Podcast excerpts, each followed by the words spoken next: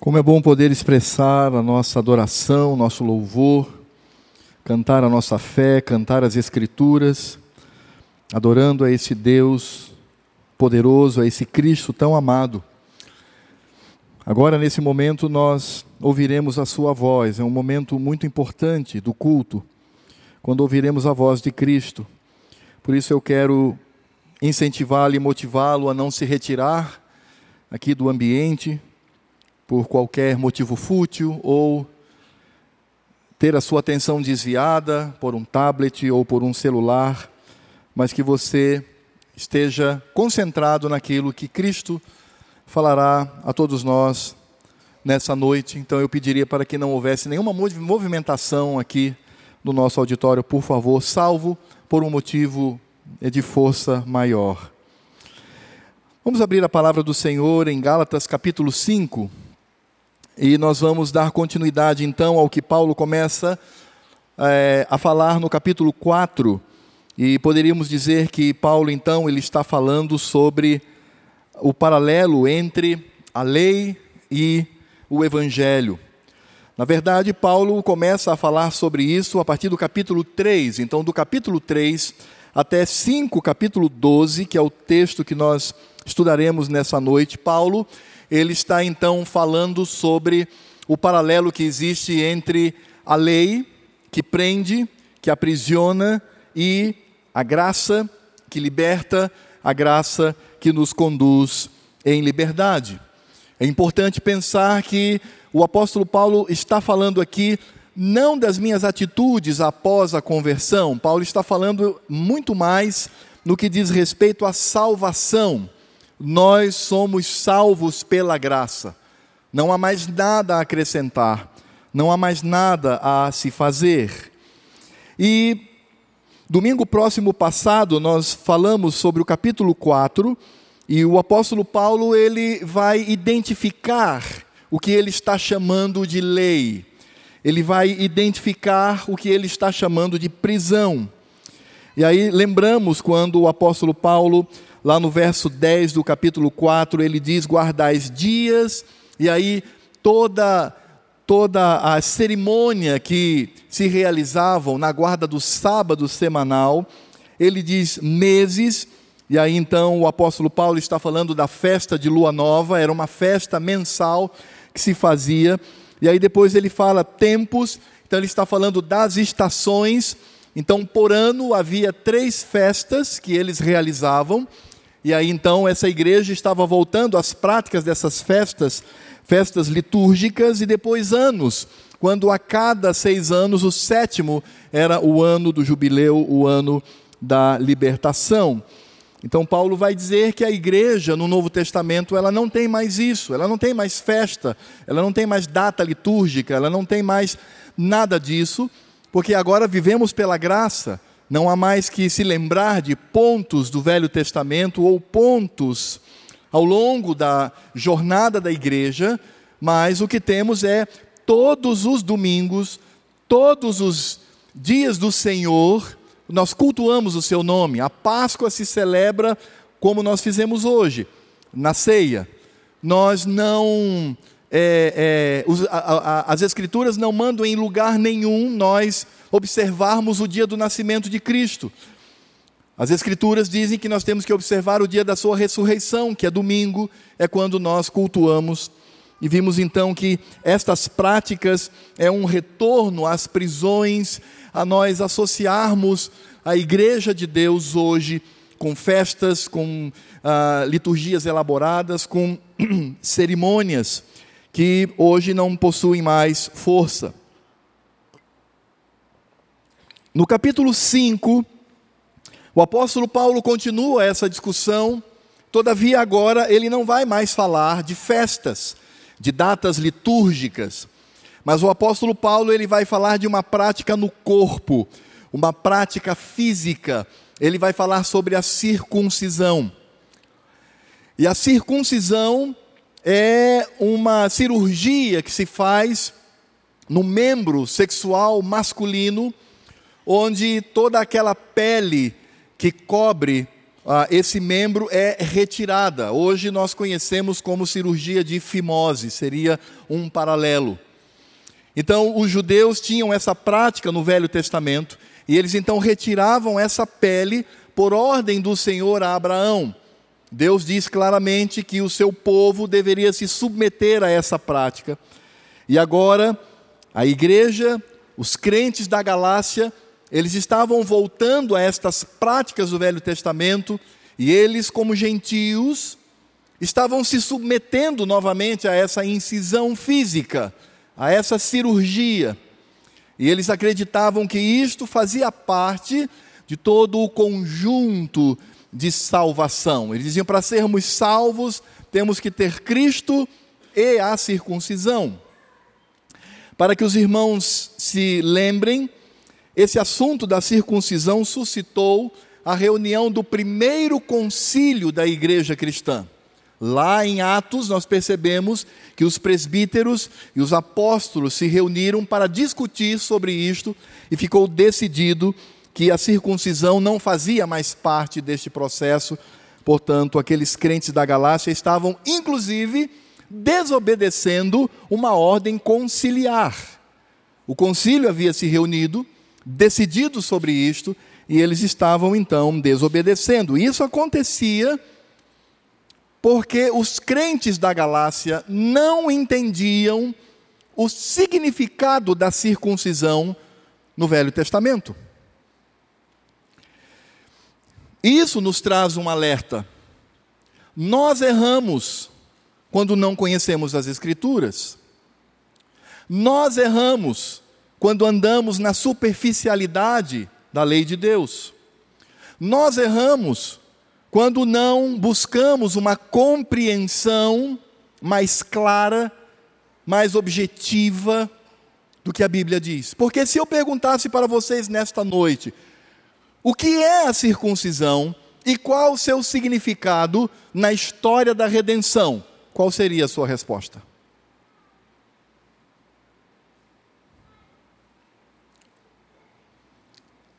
Você saberia responder isso? O que foi a circuncisão e qual o seu lugar na história? Acredito que alguns não saberiam responder, e esse é o problema. Porque nós desconhecemos o que as Escrituras dizem, somos superficiais no conhecimento da palavra. Nos aprofundamos na nossa profissão, na nossa atividade, é, nas receitas de bolo, etc. Nós nos aprofundamos nisso, mas nas Escrituras parece que há algo que nos impede, não é? Algo que é, é, torna-se como uma prática cansativa, ruim, inóspita. Nós não nos aprofundamos e por isto pecamos e cometemos erros diante do Senhor. E é exatamente o que Paulo vai tratar aqui.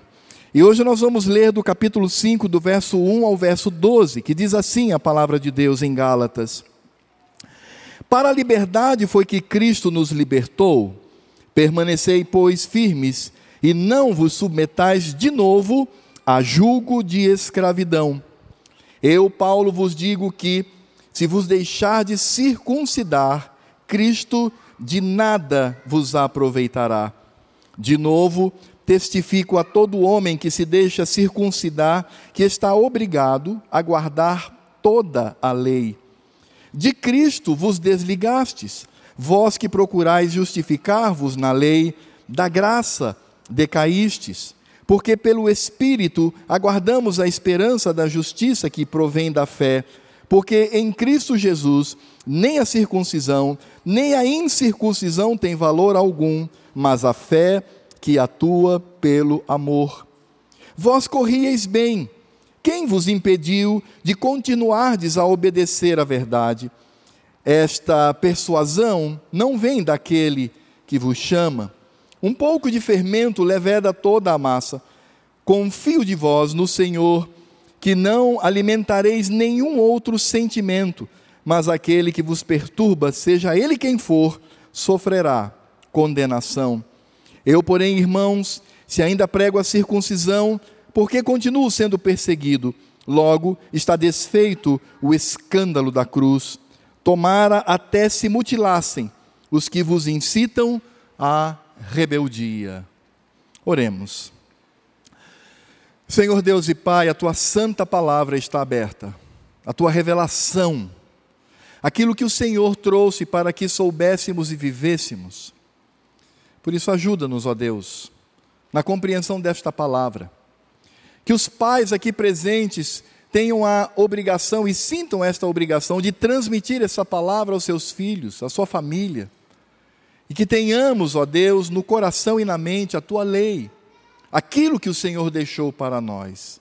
Portanto, fala ao nosso coração, desvenda-nos aquilo que já fora desvendado em Cristo, aquilo que já fora develado, aquilo que já fora, fora revelado no Senhor. Que tenhamos, ó Deus, compreensão da tua palavra. É o que nós te pedimos em nome do Senhor Jesus. Amém. O apóstolo Paulo, ele começa aqui com uma ordem muito clara, e a gente percebe isso no verso 1.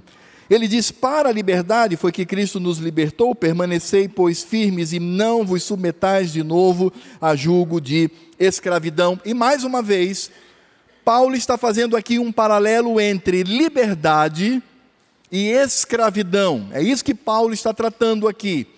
A imagem de uma pessoa que é livre a imagem de uma pessoa que possui liberdade e a imagem daquela pessoa que é escrava, aquela pessoa que não possui vontade própria, aquela pessoa que está atada às cadeias da escravidão.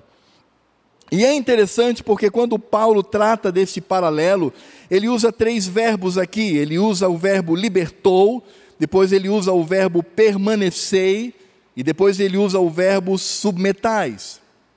É isso que ele diz: para a liberdade foi que Cristo nos libertou, primeiro verbo. Permanecei, segundo verbo, pois firmes e não vos submetais, terceiro verbo, de novo, a julgo de escravidão. Quando Paulo trata sobre isto, e quando ele diz que Cristo nos libertou, esse verbo, ele tem a qualidade de uma ação completa. O que Paulo está dizendo é que a liberdade de Cristo, o tempo verbal nos dá essa ideia de que a libertação de Cristo foi algo cabal, aconteceu no passado para todo sempre. Paulo, portanto, está dizendo que a liberdade em Cristo é completa. Não há mais nada que se fazer, não há mais nada a acrescentar. Por isso Paulo diz: permanecei e esse verbo está na voz ativa, o que dá a ideia de que você deve estar firme. É uma atitude constante, diária, permanecer firme na fé, permanecer firme na graça, é a atitude e a luta diária que todo crente tem. Como eu ouvi várias vezes de meu pai, o crente é como uma bicicleta, se ele para, ele corre o risco de cair. O crente ele tem que perseverar sempre, permanecer, dá a ideia de você lutar constantemente, mas obviamente não é uma luta em glória, mas é uma luta no Senhor, é uma luta onde nós temos Deus ao nosso lado que nos mantém. E aí Paulo diz: porque se você se submeter à escravidão, você está perdido. E a palavra que o verbo submeter-se está na voz passiva, é se deixar escravizar, é permitir é abrir o coração, abrir a mente para ouvir o ensino, a pregação, as tradições que nos acorrentam. Portanto, o que nós podemos aprender aqui é, primeiro, a obra de Cristo foi completa, está consumado, foi a palavra que Cristo pronunciou na cruz. Não há mais nada a se fazer. O que temos que fazer, uma vez salvos por esta obra é permanecer firme, nós lutarmos juntamente com o Senhor contra a dúvida, contra as ideias que vêm destruir o Evangelho. Paulo diz: porque se você se torna passivo, se você se torna alguém que abre o seu coração e permite que qualquer coisa entre, você está fadado ao fracasso, você certamente será escravizado novamente. É isso que Paulo diz. Portanto, a vida cristã é uma luta. A vida cristã é uma atitude. É a atitude de ler a palavra, é a atitude de orar, é a atitude de confiar no Senhor. É a luta diária contra o pecado. é uma luta, porque se eu deixo fazer, se eu simplesmente digo que as coisas aconteçam, ou como diz aquele grande poeta do Rio de Janeiro, se eu deixo a vida me levar, e se a vida leva eu, com todos os erros de concordância, certamente eu estou fadado a ser derrotado na caminhada com Cristo. Por isso, meu irmão, o Evangelho é uma luta, o Evangelho é uma atitude clara. O Evangelho é quando nós simplesmente olhamos para Cristo e andamos com Ele, temos uma atitude clara, diária, é uma luta, porque se eu não pensar assim, certamente eu serei um derrotado. E aí vejam que o Senhor, através de Paulo, diz: se vocês deixarem novamente a circuncisão tomar o seu corpo, vocês certamente estão fadados ao fracasso. É o que ele diz no verso 2: Eu, Paulo, vos digo que se vos deixar de circuncidar, Cristo de nada vos aproveitará. Por que Paulo diz isso? Porque nós precisamos entender o que é a circuncisão. A circuncisão, do ponto de vista físico, não é outra coisa senão uma incisão. A circuncisão era uma prática, por exemplo, dos egípcios, era uma prática de outros povos, não era uma prática restrita, exclusiva de Israel. Aliás, quando o Senhor determinou a Abraão que ele deveria praticar a circuncisão, essa prática de retirar o excesso de pele, se podemos assim chamar, ou fazer essa incisão cirúrgica no membro masculino, essa prática era comum em outros povos. Não há novidade. O Senhor Deus não está trazendo nenhuma novidade quanto à prática. Porque o que nós devemos entender é não a prática, mas o que ela significa. Qual é o significado da circuncisão?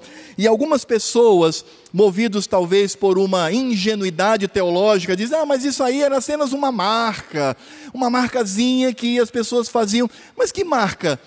Se ninguém via, ninguém andava desnudo, ninguém andava sem roupa para mostrar essa marca. Não era simplesmente uma marca, mas era o que ela significava no Velho Testamento. E é isso que nós precisamos entender.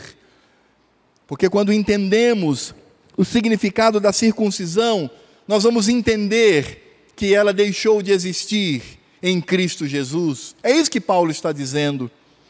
A circuncisão, que era a retirada dessa pele, ela significava a retirada do pecado na vida do crente pela justificação do Senhor.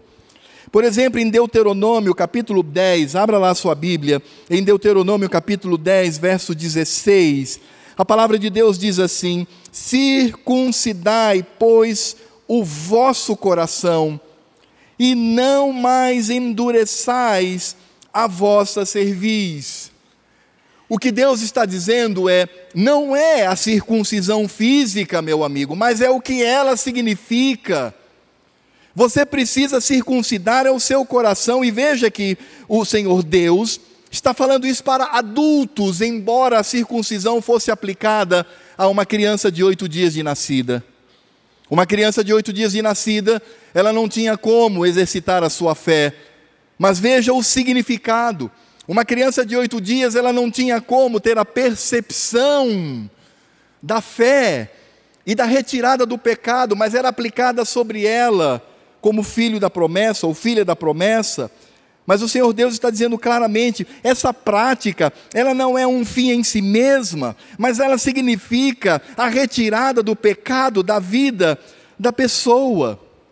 Em Jeremias capítulo 4, verso 4, nós vamos encontrar a repetição disto. Lá em Jeremias 4, verso 4 diz: Circuncidai-vos para o Senhor, circuncidai o vosso coração, ó homens de Judá e moradores de Jerusalém, para que o meu furor não saia como fogo e arda, e não haja quem o apague por causa da malícia das vossas obras. Portanto, circuncisão representava a ação de Deus e a ação do crente na retirada do pecado. Circuncidar é dizer: todo o pecado em mim seja retirado pelo poder do Senhor. E vejam que a retirada do pecado não era pela ação do homem, não era o homem que, por sua própria força, retirava o pecado, mas esta ação era de Deus. Então, quando se levava uma criancinha pequenininha, de oito dias de nascido, filho de crentes, para fazer a circuncisão, se circuncidava. E o que é que se estava colocando nela? Qual era o sinal sobre ela? O sinal da santificação, o sinal da reconciliação, o sinal de uma vida com Deus. Por isso o apóstolo Paulo, lá em Romanos capítulo 4, de verso, do verso 7 ao verso 13, abra sua Bíblia lá. Em Romanos 4, de 7 a 13, Paulo vai dizer que, portanto, a circuncisão física, acompanhe comigo o raciocínio, a circuncisão física representava a justificação pela fé. Estão entendendo isto? Um homem se circuncidava, ele passava pela circuncisão. O que isso representa? Deus diz, rapaz, eu quero que você circuncide o seu coração. Eu quero que você retire o pecado do vosso meio. Porque essa prática, ela representa a minha, diz o Senhor Deus, a minha atuação na justificação. Veja como Paulo argumenta em Romanos capítulo 4, do verso 7 ao verso 13, referindo-se a Abraão, ele diz assim: Bem-aventurado aqueles cujas iniquidades são perdoadas e cujos pecados são cobertos. Bem-aventurado o homem a quem o Senhor jamais imputará pecado. Preste atenção no que Paulo está dizendo. Bem-aventurado o homem a quem o Senhor jamais imputará pecado. Aí Paulo diz assim: Vem, pois, esta bem-aventurança exclusivamente sobre os circuncisos, ou também sobre os incircuncisos? E Paulo está falando aqui do ponto de vista físico. Paulo responde: visto que dizemos, a fé, a fé, ele está falando de Abraão, a fé foi imputada a Abraão para a justiça. Que justiça é essa, meus irmãos? A justiça da fé. E aí Paulo continua o seu argumento. Como, pois, lhe foi atribuído? Ou seja, Paulo diz o seguinte: o que nós podemos perceber é que Abraão, quando ele foi salvo, quando Deus o alcançou, ele nem era circuncidado. Deus não havia nem determinado isso do meio do seu povo. Portanto, a circuncisão não tinha nenhum poder mágico para salvar. No momento em que Deus salva Abraão, e nós podemos perceber aí o exercício da fé. Deus colocou fé no coração daquele homem, porque era um eleito de Deus, Deus o havia elegido. Deus coloca fé no coração de Abraão, Abraão crê, e isso lhe é debitado à justiça, isso lhe é computado para a justiça, ou seja, Abraão é justificado pela fé, você sabe muito bem o que significa essa linguagem, justificação pela fé, Aí Paulo diz assim: Isso aconteceu quando? Antes ou depois da circuncisão? A resposta é muito simples: antes. Aí vem a pergunta seguinte: então por que a circuncisão? É o que Paulo vai responder. Ele diz: não no regime da circuncisão, e sim quando incircunciso.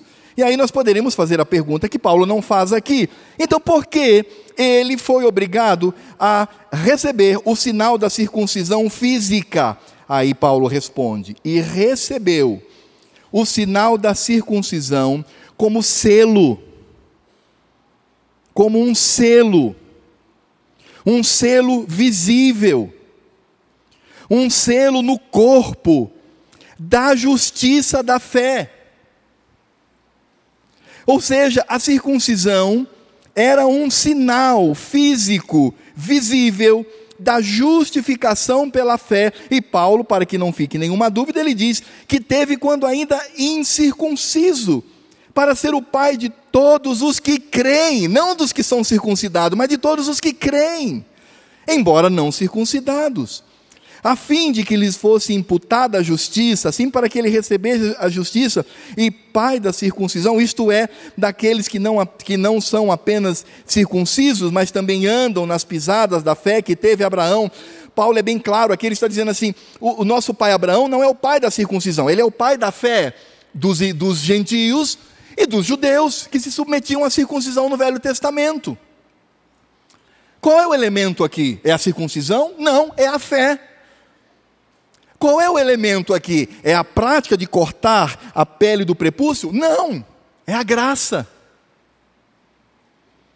Circuncisão, ela está submetida à graça. Sem a graça e sem a fé, essa prática não significa absolutamente nada, como os gentios faziam, como os, os egípcios faziam, como os sumérios faziam, como outros povos faziam. Não adianta nada você cortar o prepúcio do seu filho de oito dias de nascido se ele não circuncidar o coração, quando atingir a idade de consciência. É isso que Paulo está dizendo. É um sinal, um sinal visível.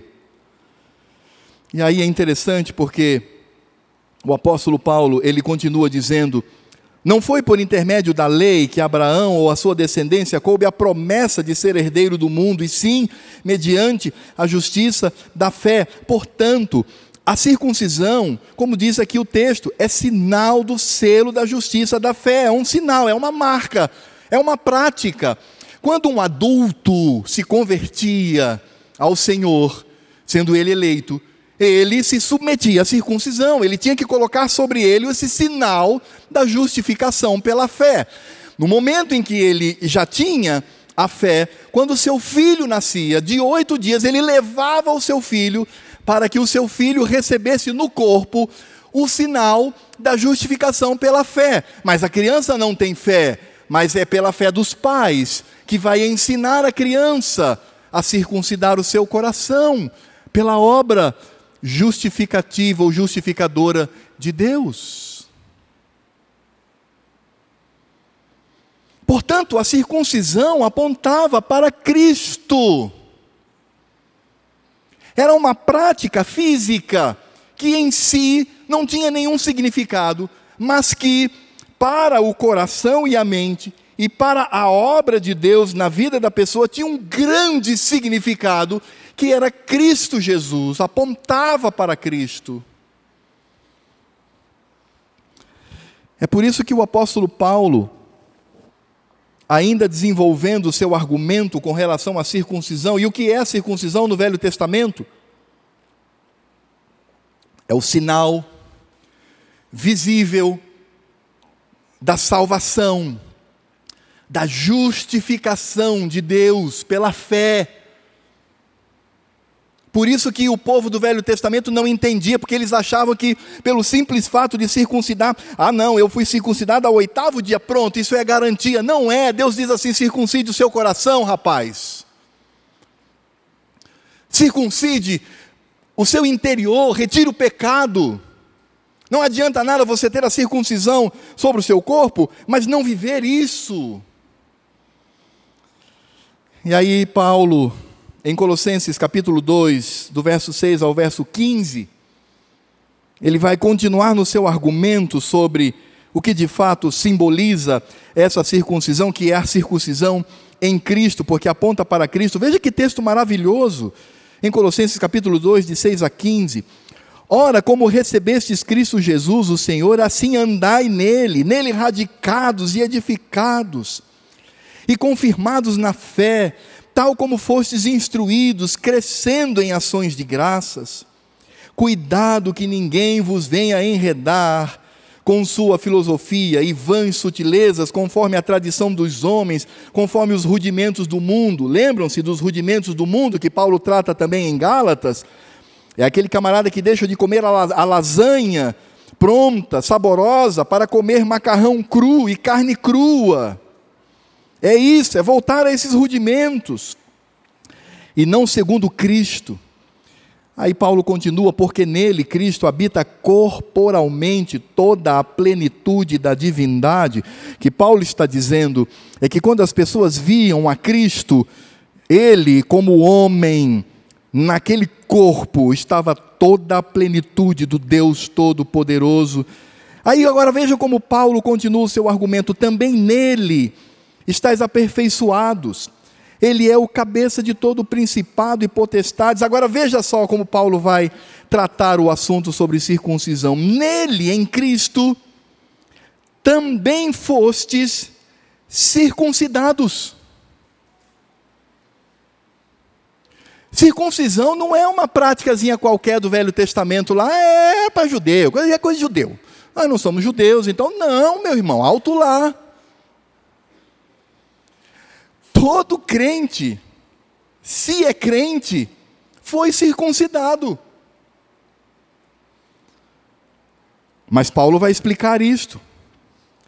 Nele também fostes circuncidados, não por intermédio de mãos, não fisicamente, mas no despojamento do corpo da carne, que é a circuncisão de Cristo. É a retirada do pecado pela obra de Cristo. Quando isso acontece, há uma circuncisão em mim. Ela não é física, mas ela é espiritual. Aí Paulo vai dizer que essa circuncisão ela ganha uma nova roupagem física, visível. Ele diz assim: tendo sido sepultados juntamente com ele no batismo. O que Paulo está dizendo aqui é algo muito claro. Ele está dizendo assim: a parte visível não é mais cortar o prepúcio, mas é quando você se submete ao batismo. É isso que Paulo está dizendo. No qual igualmente fostes ressuscitados mediante a fé no poder de Deus que o ressuscitou dentre os mortos. Paulo está falando claramente aqui. É por isso que o batismo em si, o que é o batismo em si? É um banho. Igual aquele banho que você toma todos os dias em casa no seu chuveiro. Igualzinho. A água cai sobre a cabeça. É um banho. Batismo é um banho, é um banho público. A questão não é o banho público em si, mas é o que ele simboliza. O batismo simboliza que nós morremos com Cristo, fomos sepultados com Cristo e ressuscitamos com Cristo. Era isso que a circuncisão representava no Velho Testamento. E no Novo Testamento agora é a água. Portanto, não há um hiato, não há um, um rompimento no Velho e Novo Testamento, no sentido de que o Velho Testamento não tem absolutamente nada a ver, não tem nada a ver nas práticas, mas nos significados, estão todos em Cristo Jesus. a circuncisão que Deus ordenou a Abraão, isso é o que acontece quando uma pessoa ela é convertida pelo poder de Deus. O que acontece ali naquele momento é uma circuncisão. E que do ponto de vista externo foi substituída pelo batismo. Não é mais a retirada do prepúcio, mas é a retirada da sujeira através de um banho. É isso que é batismo. Às vezes nós queremos supervalorizar a forma, não é? Não, batismo tem que ser assim, tem que ser assado. Bobagem. Batismo é um banho. A questão não é, um, não é se tornar ou tornar o batismo um fim em si mesmo. Por isso que batismo não salva. Por isso que a teologia católica romana está errada quando ela diz que o batismo salva. Está errada. Porque o batismo não salva. O batismo é um símbolo. É o símbolo da justificação pela fé. A mesma coisa que era a circuncisão no Velho Testamento, um símbolo pela justificação através da fé. E aí então, o apóstolo Paulo ele continua dizendo: E a vós outros que estáveis mortos pelas vossas transgressões e pela incircuncisão da vossa carne, olha a linguagem de Paulo, ele está falando com os gentios, e vós outros que estáveis mortos pelas vossas transgressões e pela incircuncisão da vossa carne, vos deu vida juntamente com ele, perdoando todos os nossos delitos, tendo cancelado o escrito de dívida que era contra nós e que constava de ordenanças, o qual nos era prejudicial, removeu-o. É essa expressão, removeu-o, é a expressão de circuncidou, tirou a pele.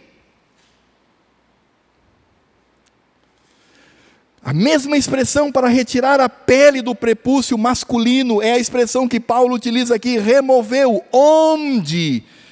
Inteiramente encravando na cruz. E despojando os principados e as potestades, publicamente os expôs ao desprezo, triunfando deles na cruz. A circuncisão no Velho Testamento apontava para a obra da redenção de Cristo. Uma vez que Cristo veio, essa prática é, é ritualística, na carne, não tem mais nenhum sentido. Aí o que Paulo está dizendo é: como é que vocês que já foram circuncidados por Cristo, agora querem se circuncidar fisicamente? Qual, qual, qual é a utilidade de você, você cortar o prepúcio do seu membro? Ó crente, Paulo está dizendo: o que, que isso vai acrescentar na sua vida? No que, que isso vai acrescentar à sua salvação? Ele diz nada, porque isso apontou para a obra de Cristo na cruz. Todo homem, toda mulher que se submete a Cristo e é salvo por Cristo, ela é, eles são circuncidados. Por isso, não há mais nada que se fazer é a mesma coisa como se nós disséssemos: alguém que se converteu deve ser batizado, senão ele não vai para o céu. Isso é uma tolice. O que eles estavam fazendo, os crentes da Galácia, era supervalorizando a forma em detrimento do seu significado. É a mesma coisa daquelas pessoas que não concordam com o batismo infantil, meus irmãos. Me permitam dizer isso. Porque elas valorizam a forma. Não, batismo é algo espiritual, intrínseco. Aquele banho com água é algo poderoso, é mágico. Só pode ser para quem exerce a sua fé. Mas isso é um banho é, é uma representação. O banho em si não diz nada. Mas o que ele significa era o que significava a circuncisão. Quantos, quantas bebês foram circuncidados no Velho Testamento e foram para o inferno? A mesma coisa, irmão. Batismo. Aí os crentes ficam supervalorizando a forma de batismo, o significado do batismo. É, não pode. Como é que você leva o seu bebê de oito dias para ser batizado? Não pode. No Velho Testamento podia, mas no Novo Testamento não pode. Por quê? Não, porque tem que crer. Não, mas é verdade, é pela fé. É a fé dos pais que creem que o seu filho um dia vai limpar com o derramar da água do Espírito Santo a sua vida. E aí unimos essa prática com a fé que os pais possuem. Não, não, não, mas não pode. Não pode. O batismo só para adultos. Meus irmãos, por que isto? Isso não é outra coisa senão valorizar, supervalorizar o ato em detrimento do que ele significa em Cristo Jesus. Volto a dizer, quantos circuncisos não vão para o inferno? E quantos incircuncisos fisicamente não vão para o céu, porque é uma obra do Espírito em nós? Quantos que foram batizados para o nome do Pai, do Filho e do Espírito Santo vão para o inferno? E quantos que nunca se submeteram ao batismo por circunstâncias, como por exemplo o ladrão na cruz ao lado de Cristo, ele não foi batizado, irmãos. Ninguém no Velho Testamento foi batizado e vão para o céu.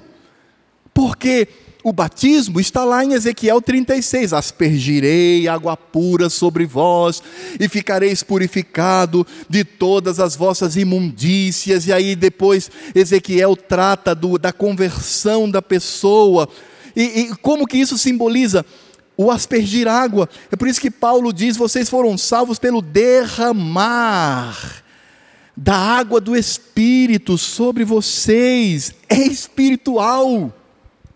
E Paulo diz: vocês estão agora valorizando a forma estão é, é, é, voltando a essas e, e, se circuncidando novamente quando a circuncisão como prática, como atitude física deixou de existir, se cumpre em Cristo e agora o Senhor Jesus mesmo determina que devemos batizar para o nome do Pai, do Filho e do Espírito Santo.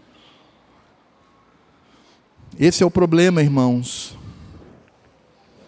Quando nós valorizamos a forma em detrimento do seu significado. É quando nós achamos que fazer corrente de oração é mágico, como se ela por si fosse fazer o Senhor Deus mudar de ideia. É quando nós achamos que ungir com óleo, isso é um plus, ou um plus, ou um a mais. É quando eu acredito que certas práticas, certas atitudes elas devem existir como um fim em si mesmo. Isso não existe mais, acabou. Tudo acabou em Cristo. Não há mais todos aqueles cerimonialismos do Velho Testamento, todas aquelas práticas, todas elas acabaram, porque foram concentradas em Cristo e Cristo nos deixou apenas duas práticas. Dois sacramentos, a Páscoa e a circuncisão, mas não como se celebrava a Páscoa no Velho Testamento, agora é diferente, agora é pão e vinho, é corpo e sangue de Cristo. Não é mais cortar o prepúcio, mas é jogar água sobre a pessoa, dar um banho público nela. São dois sacramentos que Cristo ordenou. E não devemos supervalorizar as práticas em si, mas os que elas significam. O que foi que nós fizemos aqui? Nós comemos pão e bebemos vinho.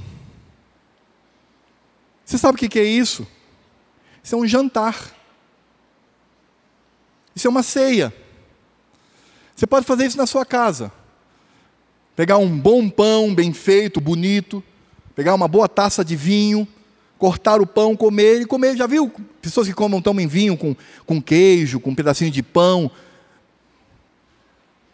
Mas há uma diferença aqui. É o que este jantar simboliza. Banho você toma todos os dias na sua casa, mas aquele tem um significado não é uma, uma, uma, valorização da forma em si mesma, mas é o que ele significa. É o que Paulo está dizendo, como é que vocês querem voltar? E aí, Paulo, então, do verso 2 ao verso 4, ele vai mostrar as características daqueles que querem voltar à circuncisão, daqueles que querem recolocar o jugo da circuncisão sobre o pescoço. Ele diz assim, do verso 2 ao verso 4: Eu, Paulo, vos digo que se vos deixar de circuncidar, Cristo de nada vos aproveitará. É tão clara a linguagem de Paulo aqui. De novo testifico a todo homem que se deixa circuncidar, que está obrigado a guardar toda a lei. Ele é um miserável. Ele volta a ser um escravo. Verso 4 diz: De Cristo vos desligastes, vós que procurais justificar-vos na lei, da graça, decaístes. O que Paulo está dizendo aqui é claro. Primeiro, quando você diz assim, não, a, a, a prática em si, a atitude em si é supervalorizada, é preciso, eu preciso me circuncidar, porque senão a coisa não acontece. É, é mais ou menos como aquelas igrejas que rebatizam crentes, já viu isso? Já viu que absurdo? Isso é um absurdo. Como rebatizar crente? Como rebatizar de novo? Batizar de novo. A mesma coisa com relação à circuncisão. Paulo disse: se você for lá e se circuncidar, achando que isso de alguma forma está ajudando na sua justificação em Cristo, ele diz assim: meu amigo, Cristo, de nada vos aproveitará. Paulo está usando aqui uma linguagem muito simples. É como se alguém, uma pessoa que é julgada por um júri, por um juiz e um corpo de jurados, e ela é absolvida do seu, do seu crime, da sua acusação, melhor dizendo.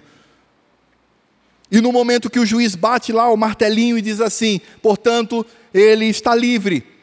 Aí as pessoas vão a ele, aí, oh, puxa, que bom, parabéns, você foi, foi justificado. Agora você vai para onde? Aí eu vou voltar para a cadeia. Não, não, ouvi bem. Você vai para onde? Eu vou voltar para a cadeia. Mas como voltar para a cadeia? Você já está livre. É, mas eu quero voltar para lá. Eu quero continuar minha vida miserável lá, de preso.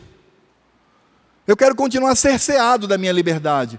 Mas você já foi liberto. Não interessa, eu quero voltar para lá. É isso que Paulo está dizendo ele diz claramente: Cristo de nada vos aproveitará. E ele diz: e se você acha que ao cumprir um preceito da lei, lá do Velho Testamento, você acha que isso vai acrescentar a sua salvação? Ele diz: então você deve abandonar completamente o Evangelho e você se torna devedor de toda a lei trazida por Moisés. Então você vai ter que ler o Pentateuco e observar todas aquelas leis e cumpri-las para que você seja salvo. E aí, Paulo traz uma palavra muito dura no verso 4. Ele diz: Quem insiste em achar que a justificação não é pela graça, mas é pela graça mais lei, graça mais alguma prática, ele diz no verso 4: De Cristo vos desligastes, vós que procurais justificar-vos na lei, da graça decaíste. Ou seja, Paulo está dizendo: isto é uma apostasia, não há meio termo, é um abandono completo do Evangelho. Se você acredita que pode ser justificado e que de alguma forma você se justifica pela lei, isto é uma apostasia. É por isso que nós não consideramos os adventistas do sétimo dia crentes, eles são apóstatas. Porque eles acreditam que para ser salvo, eu tenho que cumprir a lei, eu tenho que guardar o sábado, eu tenho que guardar o dia do Senhor. A guarda do dia do Senhor não é a simples obediência ao que Deus determinou, não, é para que eu seja salvo. Isso é apostasia. Tal é a seriedade da graça de Deus. Cristo pagou por tudo, não há nada que eu faça para acrescentar a esta salvação. É por isso que o apóstolo Paulo, quando diz: Vocês que se permitem circuncidar, que absurdo! Isso já aconteceu espiritualmente, já aconteceu em Cristo. Em Cristo vocês passaram por esse ritual espiritual porque vocês estão voltando na carne achando que isso vai acrescentar alguma coisa? Paulo diz: é porque vocês estão dando ouvidos àqueles que querem interromper a vossa jornada. Paulo diz no verso 7: Vós corrieis bem. Quem vos impediu de continuardes a obedecer à verdade? Ele diz: essa persuasão não vem daquele que vos chama. E é interessante porque Paulo está dizendo: estas, essa teologia, essa doutrina não vem de Deus. Na verdade, o que eles querem é interromper a vossa corrida. Eu não sei quantos irmãos aqui se lembram das Olimpíadas em Atenas e do que aconteceu com o maratonista brasileiro Vanderlei Cordeiro Lima. Não sei quantos se lembram aqui. Ele era um maratonista e estava correndo em primeiro lugar. E aí um padre irlandês um, um desqualificado pelo que fez, chamado Cornélios Roran, invadiu a pista, se abraçou a Vanderlei e o tirou da corrida. Vocês se lembram dessa cena? Não lembro? Isso passou agora nas Olimpíadas. Paulo diz: é exatamente o que essas pessoas estão fazendo. Isso não vem de Deus.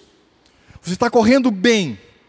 Elas invadem a pista, se abraçam a você e o retiram da jornada. Eles não querem que você termine a maratona, que você termine essa corrida. Por isso, isso não vem de Deus. E vocês não podem vivenciar isso. Por isso, Paulo diz no verso 9: um pouquinho de fermento leveda toda a massa, um pouquinho de, práticas estranhas ao Evangelho servem para danificar toda a massa. Olha, nós precisamos ungir com óleo a sua casa. Acabou, meu irmão, acabou. Levedou toda a massa. Nós precisamos observar as festas do Velho Testamento, nós precisamos aqui realizar no culto a festa dos tabernáculos, a festa da Páscoa uma vez por ano. Acabou, meu irmão, acabou, levedou. Perdemos o sentido do Evangelho. Nós temos que cumprir a lei, porque cumprindo a lei, nós iremos acrescentar a nossa salvação. Meu amigo, se você não obedecer à lei, você não será salvo. Acabou, meu irmão, acabou.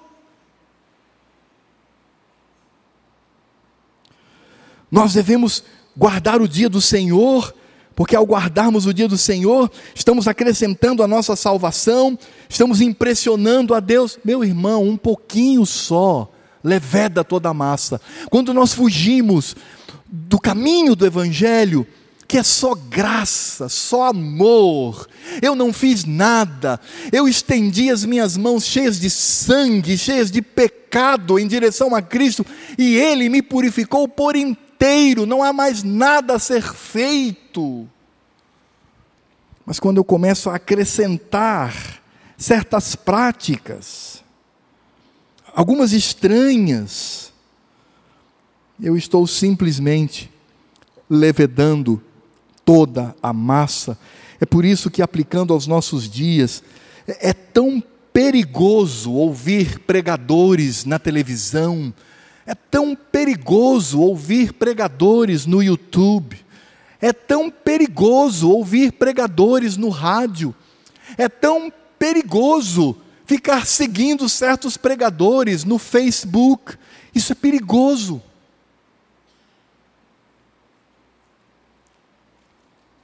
Não que nesses lugares não haja crentes verdadeiros, há em todos eles.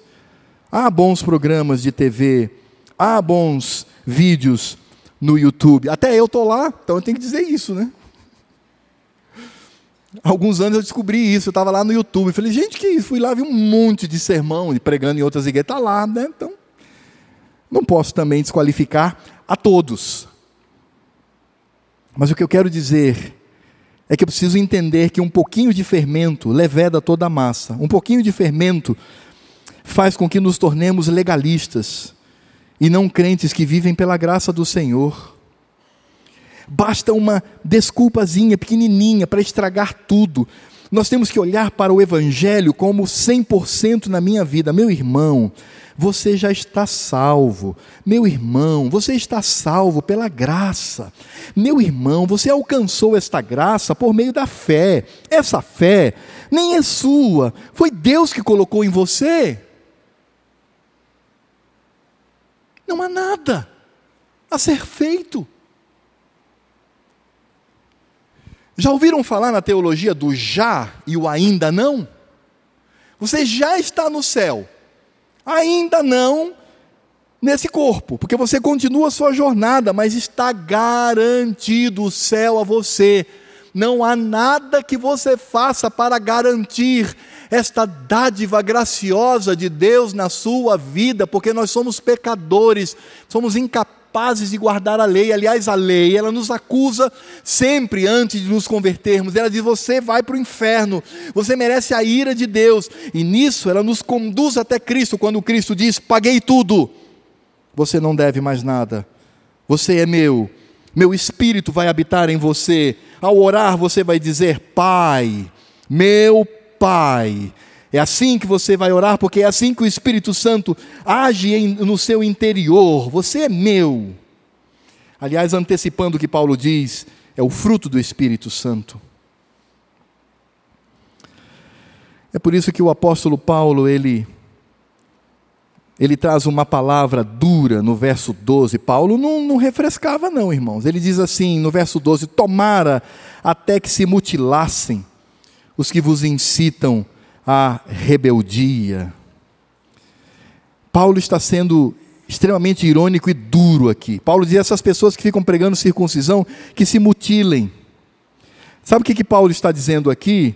Abra sua Bíblia lá em Deuteronômio 23, verso 1. E é exatamente o que Paulo está possivelmente tendo na sua mente. Deuteronômio 23, 1. Aquele a quem forem trilhados os testículos, ou cortado o membro viril, o pênis, não entrará na Assembleia do Senhor. Os que são mutilados não pertencem ao Senhor. É isso que Paulo está usando aqui, é uma ironia. Que se mutilem, porque estão fora do arraial do Senhor. Paulo possivelmente também na sua mente tem a ideia de Cibele, uma deusa, a chamada deusa dos deuses. Quando nos seus rituais, lembrando de Cibele, os seus seguidores e os seus sacerdotes, eles entravam em êxtase e eles se mutilavam. Nos cultos que ofereciam a ela, mutilavam o seu membro, ficavam todo ensanguentado, em honra àquela deusa falsa. Paulo está dizendo, então se eles querem se eles querem fazer essa prática, que se mutilem. Que sejam condenados por Deuteronômio 23, 1.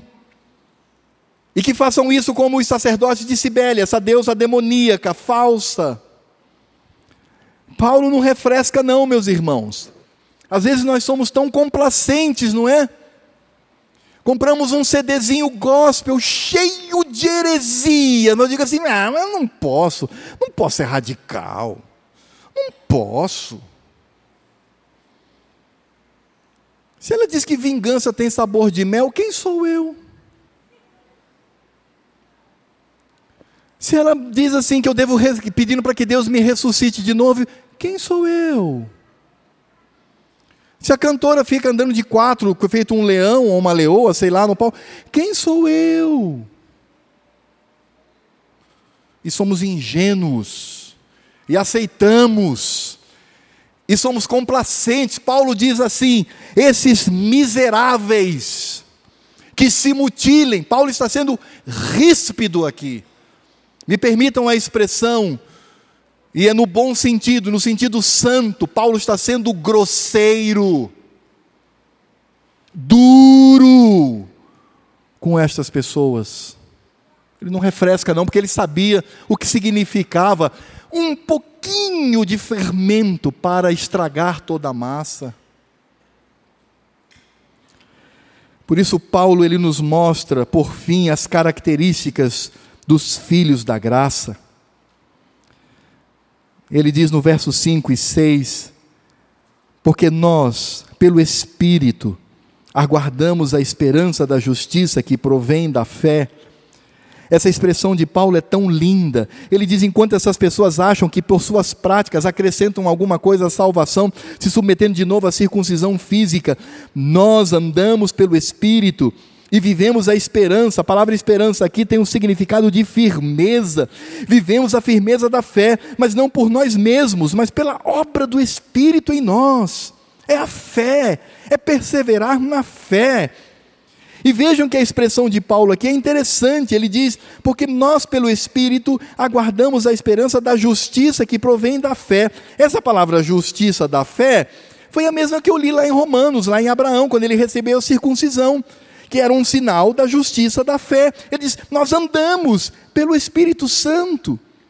E ele diz: o crente verdadeiro é aquele que em Cristo, ele simplesmente anda nas pisadas da fé, que age pelo amor.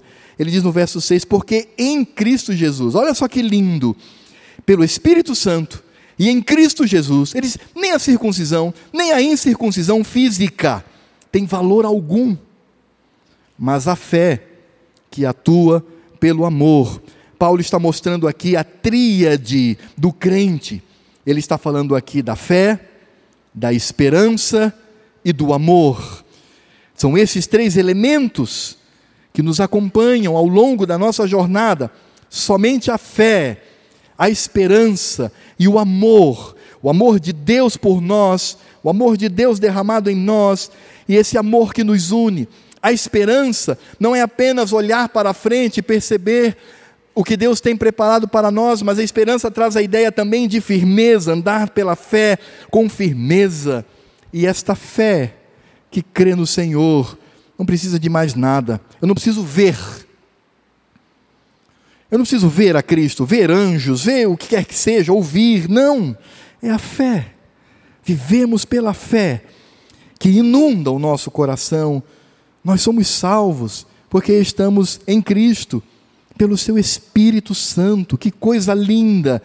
Estamos em Cristo Jesus, por isso Paulo diz que nós estamos assentados nas regiões celestes em Cristo Jesus. Já reinamos com Ele.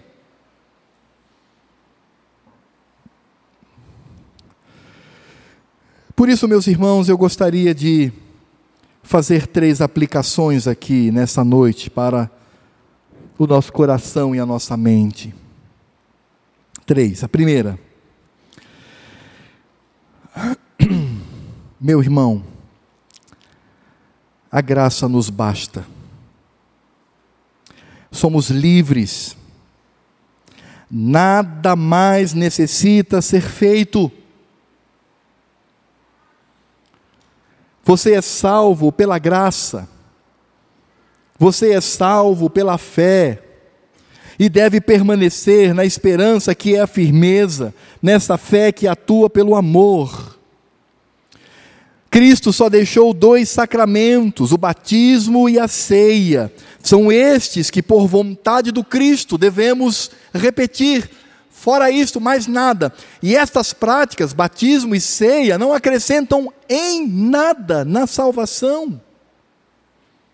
São símbolos da nova aliança no sangue de Cristo, que estavam presentes no Velho Testamento, só que lá a Páscoa era um cordeiro imolado com ervas amargas, e lá o sinal da justificação pela fé era a circuncisão. Hoje, os dois sacramentos que nós temos, ceia e batismo. Mas isso não acrescenta em nada para a salvação, a salvação vem pela graça de Deus. Por isso, irmãos, quando nós tentamos agregar alguma coisa ao Evangelho, é correr risco de apostasia. Temos visto tantas igrejas que se dizem cristãs e têm acrescentado ao Evangelho. Os mormons dizem, não é só o Evangelho, mas é Moroni. E não é só a Bíblia, mas o livro de Mormon. Os adventistas do sétimo dia dizem não é só a Bíblia com seus profetas e apóstolos, mas é Helen White, porque ela também tem autoridade apostólica na revelação. As testemunhas de Jota, porque eu passei a me recusar a pronunciar o nome de Deus em vão. As testemunhas de Jota também dizem isso, através de revelações que possuem. As igrejas neopentecostais, tem trazido tantas esquisitices para nós, onde se depende de um apóstolo, porque ele vai subir no monte carregando as nossas orações e ele vai fazer o sacrifício diante de Deus e ter o seu sacrifício aceito. Irmãos, e ainda tem crente que fica dando ouvido a estas coisas. Nós não podemos agregar nada ao Evangelho, o Evangelho é completo em Cristo está completo.